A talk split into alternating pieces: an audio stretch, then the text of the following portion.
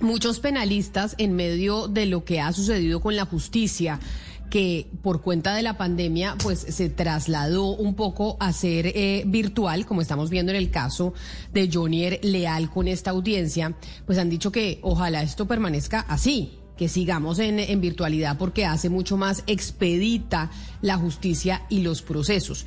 Y por eso quiero yo saludar al doctor eh, Francisco eh, Bernate, abogado penalista que está con nosotros ahora en la línea. Doctor Bernate, bienvenido. Bueno, Camila, muchas gracias, muy buenos días. Un saludo muy especial para ti, para todo el equipo de Mañana Blue, para todos los oyentes y en efecto aquí muy contento de estar aquí hoy poniendo la cara porque a veces soy un penalista amigo que nos escribe. Hoy es Francisco Bernate. Doctor Bernate, le pregunto, yo sé que usted ha sido de los eh, penalistas en el país que ha promovido esta solicitud de que la virtualidad se quede en la justicia por cuenta de que esto la ha hecho mucho más expedita. Pero frente a lo que estamos viendo del caso de Johnny Leal, el, eh, el hermano de Mauricio Leal, ¿Qué tan conveniente es realmente que la justicia y que los procesos penales se conviertan en este show en donde se muestran imágenes, videos y el país entero o muchas personas están ahí conectados a ver qué pasa con el juicio? Eh, yo quisiera empezar por, por la muy buena conversación que tenían ustedes y es, oiga, no tengo antecedentes, yo tengo un antecedente. El 8 de abril de 1948, entre las 4 de la tarde y las 4 de la mañana, Jorge Lieter Gaitán cerraba su intervención en el caso del teniente Cortés. La primera vez que un periodista fue asesinado por su trabajo, eh, fue eh, asesinado por el teniente Cortés y esta audiencia se transmitió por radio. Terminó a las 4 de la mañana, dicen que la atención era total y al día siguiente, a la 1 de la tarde, es asesinado Jorge Lieter Gaitán. Es el único antecedente de esta magnitud. Ahora, Ahora que tenemos una justicia virtual y se pueden transmitir las audiencias, la gente puede verlas en vivo y en directo. Sí, se habla de más de 25 mil terminales, pero cuando yo cuando pues, he aprendido que en un terminal, en un computador, pueden haber cuatro o cinco personas. Entonces, eh, eh, más de un millón de colombianos vieron esta audiencia o han visto los programas o los debates que se han dado y eso es muy bueno, Camila. ¿Por qué es muy bueno? Primero, Camila, esta audiencia en Palo Quemado se demoraba 15 días, así de fácil. Aquí la sacaron en dos días y con el caso resuelto. Segundo, tuviste la intervención del fiscal, una intervención brillante. Uno sabe que lo está viendo el país y uno da lo mejor de sí y así se hizo. Hizo uso además de las herramientas tecnológicas, presentaciones de PowerPoint, todo, que en la presencialidad no se podía haber hecho y los ciudadanos tenemos que estar al frente de nuestra justicia, porque eso es una democracia, que tú puedas decir él es culpable, es inocente, pero viendo la audiencia directamente y no que te la cuenten los demás. Entonces, sin lugar a dudas, este caso es, es muy, muy... ¿Y cuánto nos costó la audiencia, Camila? Cero pesos. Entonces, pues yo creo que todo esto es diciente de la necesidad, de las ventajas de la virtualidad de Camila. Los estudiantes de Derecho hoy están viendo en vivo y en directo a los mejores abogados del país hacer el trabajo que ellos quieren hacer. A mí me tocaba lo que me contaran o el doctor Antonio Cantino me invitaba a alguna para yo verlo, pero eso no se podía hacer. Entonces, creo que esto es magnífico. Tenemos que dar la pelea porque esto continúe. ¿Cómo nos gustaría ver a de las denuncias que hace Sebastián también en una audiencia que nos cuenten quiénes fueron, quiénes no fueron, y no que eso se haga puerta cerrada. Entonces Colombia tiene que estar muy orgullosa de la democracia que tenemos hoy en día y de la forma en que se está dispensando justicia entre nosotros.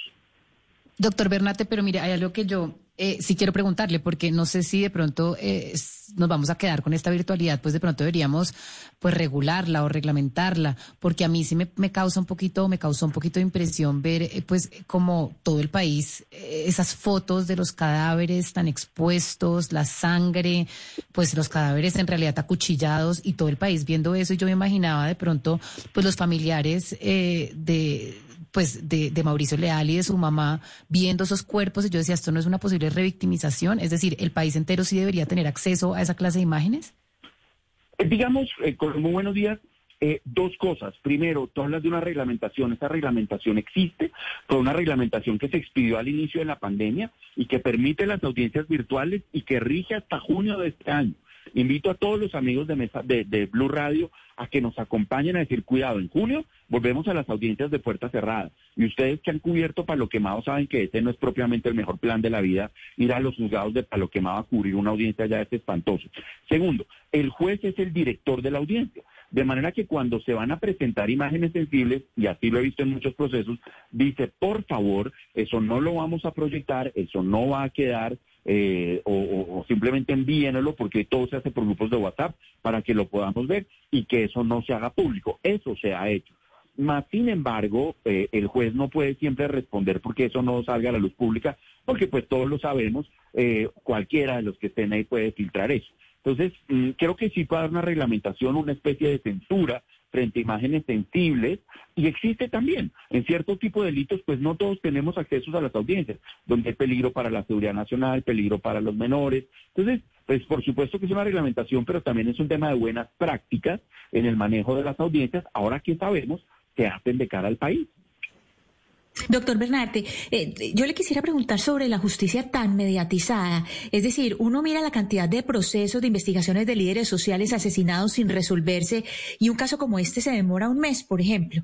A mí, a mí me recuerda un poco antes de la época de las redes sociales lo que fue, por ejemplo, el juicio a O.J. Simpson en los Estados Unidos cuando él mató a su ex esposa Nicole Brown, que todo el día la televisión era encima de lo que estaba pasando. Esto tiene un pues resulta en algo y es la presión de los medios sobre la acción del juez, sobre la acción de la justicia. Y sobre eso es mi pregunta, ¿qué tan perjudicial es mediatizar todo lo que es un proceso judicial? Yo, te agradezco muchísimo esa pregunta por lo siguiente. Y, y, qué pena me pongo en este rol también porque pues también lo ejerzo. Uno como periodista recibe información de las fuentes y he aprendido que la fuente nunca es desinteresada. Entonces el abogado le pasa a uno un papel, uno lo revisa, lo trata de ponderar y lo saca. Esas filtraciones pretenden precisamente influir sobre los jueces, porque los jueces tienen Facebook, tienen Twitter, tienen Instagram, ven el noticiero, los oyen a ustedes. Entonces, ese tipo de filtración malintencionada que busca afectar al juez es muy perjudicial. Pero cuando ahora la audiencia es de cara a todo el país, pues ya no hay lugar a filtraciones. Ya todos estamos viendo todo y nos podemos formar una opinión. Y el juez según lo que vea en la audiencia, pues toma la decisión que él tenga que tomar. Cuando pero doctor Bernate, pero doctor Bernate, la población también puede generar una presión sobre el juez, no solo los medios de comunicación. Y muchas veces las masas tienden a tener unas opiniones en contra de una persona que puede terminar no siendo culpable. No digo que este es el caso del señor eh, Johnny Real, ni, muchos, ni mucho menos, pero las masas también ejercen presión sobre los jueces, incluso mucho, incluso mucho más altas que la de los medios de comunicación. Absolutamente. Yo, yo tengo un caso donde una juez dejó en su momento en libertad, no voy a decir nombres, pero a una reconocida influenciadora que hizo unos daños en el sistema de transporte. La juez dijo, mire, no, no, no tengo por qué mandarla en libertad y el, en detención y el ataque y el asedio mediático sobre ella, mediático me refiero a redes sociales, fue absoluto al punto que ella ha tenido que tomar medidas sobre su seguridad. Entonces, eh, eso es eso es inevitable y de hecho quienes estamos en el debate público pues también nos llevamos nuestra parte en eso pero, mientras tú puedas ver todo tú dices miren esta audiencia vi esto vi esto vi esto pues ya las filtraciones pierden cuidado y obviamente es parte de una democracia Camila pero mira qué cambia que antes la información que yo tenía pues era la que me transmitían las redes o los medios parcializada por una fuente que quiso generar ese, ese espacio. Y hoy lo que yo tengo es, bueno, Pero, doctor el televisor de su casa y concluya. Pero doctor Bernate, mire, a propósito del tema de la virtualidad, quiero comentarle lo siguiente. Uno conversa con algunos jueces y algunos jueces se quejan de unos abogados mañosos que se valen de triquiñuelas para de, eh, de alguna manera alterar las, los, hechos. Eh, utilizan teleprompter, por ejemplo, eh, cuando el testigo está medio complicado en la respuesta, se desconectan. Entonces, los jueces, muchas veces, algunos dicen, hombre, es difícil manejar la audiencia con estos abogados, que no son todos, por supuesto, no son todos, que son muy mañosos y entonces se utilizan este tipo de, de, trucos, de trampas para manipular la, la audiencia. Y en ese caso también es un defecto que tiene la virtualidad. Ese es, bueno, muy buenos días y muchas gracias. Ese es un defecto. No tengo duda, el testigo puede estar libreteado, puede tener un teleprompter. En las audiencias presenciales pasa exactamente igual. Exactamente igual. Si el testigo va comprado, va comprado a una presencial o a una virtual. Si va a mentir, lo hace en la una y en la otra. El juez sí tiene los medios para ver que eso no suceda. Y yo he visto a los jueces muy juiciosos en decir, a usted le están dictando las respuestas, usted no puede estar sentado ahí, suspendo la audiencia. Y mire este punto, y no, no, no, no, no lo digo por nada en particular, pero si había algo en lo que existían las mañas, eran los aplazamientos, porque los abogados decían, tengo cuatro audiencias, el mismo día solo puedo hacer una. Con la virtualidad, usted hoy puede estar en Cartagena, Valledupar, Cali, Bogotá y Medellín, cinco audiencias en un día. Por eso se incrementó de 20 mil audiencias que hacíamos antes a más de 250 mil audiencias, porque ya no se aplazan. Mire cómo se resuelve esto de rápido. Entonces, claro, estamos en un proceso de aprendizaje. Nuestros jueces no estaban acostumbrados a la virtualidad, ni los abogados tampoco. Entonces, vamos en un proceso de aprendizaje, pero qué tristeza sería volver nosotros a un edificio como el de Cali, donde se caen los asesores con heridos y con muertos, en Bogotá, donde no hay un baño para las personas, y, eh, y todos los demás del resto del país. Claro, hay desafíos. La conectividad, la alfabetización, la ritualidad, son desafíos que vamos a ir aprendiendo sobre la marcha, pero no es una alternativa volver a un juicio a puertas cerradas. Óigame, doctor Bernate, ¿cuál es su opinión sobre el proceder, sobre el, método utilizado por el fiscal en el caso de, Mauricio Leal? Porque pues este fiscal que parece tiene mucha trayectoria, el, el doctor Burgos, pues eh, utilizó un estilo muy particular hasta acorralar al culpable del, doble crimen. Muy importante eso, porque eh, los usuarios decían, mire, no entiendo por qué lo tutea, míreme a los ojos, eso, eso se llama una formación en litigio estratégico. Y lo que hizo el fiscal fue brillante, no solamente porque vino con pruebas sólidas, con argumentos sólidos, sino además porque su propia forma de comunicarse fue bastante contundente y lo que él le estaba diciendo a través del lenguaje no verbal, que es algo que se enseña, nosotros, por ejemplo, en la especialización en Derecho Penal de la Universidad de Rosario, tenemos un curso donde se dicta eso, que mirar, hablar, gesticular tiene unos efectos. Y lo que él le está diciendo es, viejo, lo tengo acorralado. ¿Se quiere ir a 50 años de cárcel o arreglamos? Y mire que lo logró. Es un manejo de este litigio estratégico impecable el de este fiscal. Pero doctor Bernate, eh, ya metiéndonos un poquito más en el caso específicamente, yo sí quería preguntarle a usted como experto en derecho penal si habría posibilidad de que el señor eh, Johnny Leal se pueda arrepentir de esa, por ejemplo, de esa eh, pues declaración de culpabilidad o si puede llegar de pronto a alegar que él estaba enfermo, que estaba loco, etcétera, para pues tratar de encontrar una salida a todo esto, a todos estos años que le esperan de cárcel. ¿Eso es posible? Muy importante, primero, a partir de la aceptación de cargos que ya se dio, no hay vencimiento de términos, salvo que pase algo irrazonable que no va a pasar. Y es que este caso se demore tres años en sacar la sentencia. La sentencia está este mismo semestre la van a sacar luego. No hay libertad por vencimiento de términos. Segundo, esa decisión que él tomó y que manifestó es libre, espontánea y voluntaria, es irretractable.